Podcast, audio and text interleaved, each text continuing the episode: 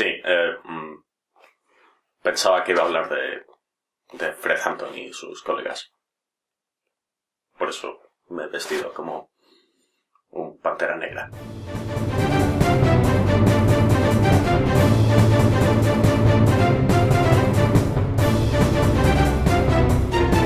Buenos días, tardes o noches, dependiendo de la hora a la que me estéis escuchando. Black Panther es una película relativamente ambiciosa para ser de Marvel, aunque, en mi opinión, temáticamente hablando, no está a la altura de Guardianes de la Galaxia, sí que tiene un villano... Perdón. Tiene un villano... Tiene un villano mejor que Kurt ¿vale? Lo he dicho, ¿contentos? Un villano mejor que...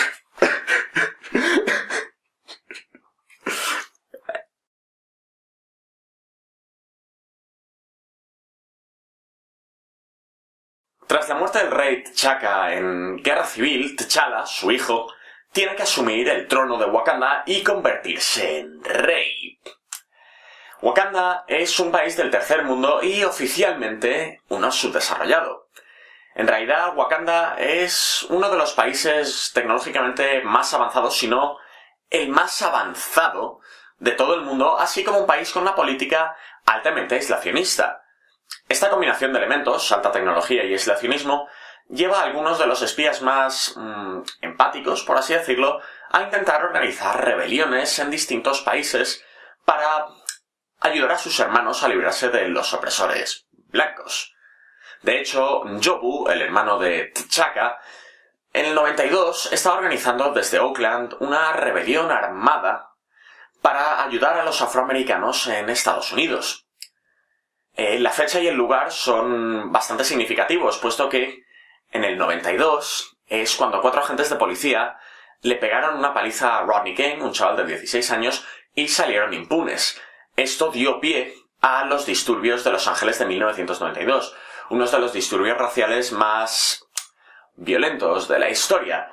También Oakland es la ciudad donde aparece el partido de los Panteras Negras originalmente, allá a finales de los 60. Unos 25 años más tarde, Chala se hace rey de Wakanda y continúa siendo Black Panther. Mientras su reino comienza, Ulysses Clow, un traficante de... de todo un poco, en realidad, roba un antiguo artículo de un museo británico con la ayuda de Killmonger, un joven afroamericano un tanto violento.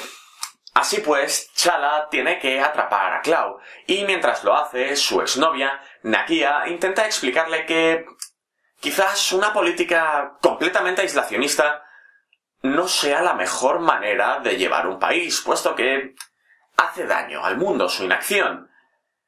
El mensaje es bastante sencillo, es, está expuesto de una manera tan obvia y patente que yo creo que incluso Donald Trump podía entender lo que quiere decir esta película.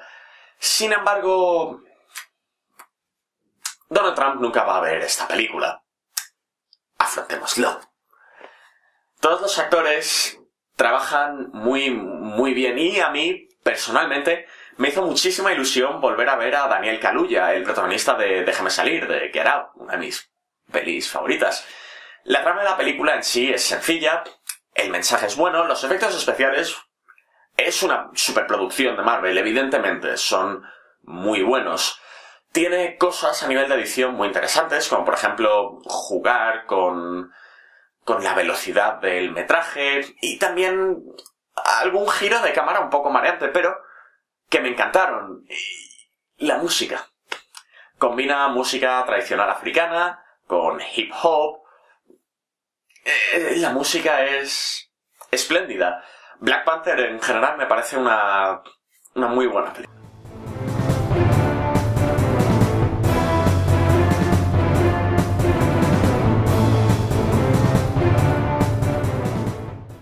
Vi esta película con un hombre afroamericano al lado. Eh, se lo pasó, él, él se lo pasó en grande y eso me parece que es algo es algo que hice mucho de la película. Si os metéis en Twitter, hay muchísima emoción. He visto, por ejemplo, esta mañana a dos niños así, de 5 o 6 años, eh, no sé si he visto dos niños de 5 años, que estaban delante de un cartel de, de Black Panther diciendo, yo soy ese, no, yo soy ese. Y, y es muy tierno. Y yo personalmente no, no lo había visto antes.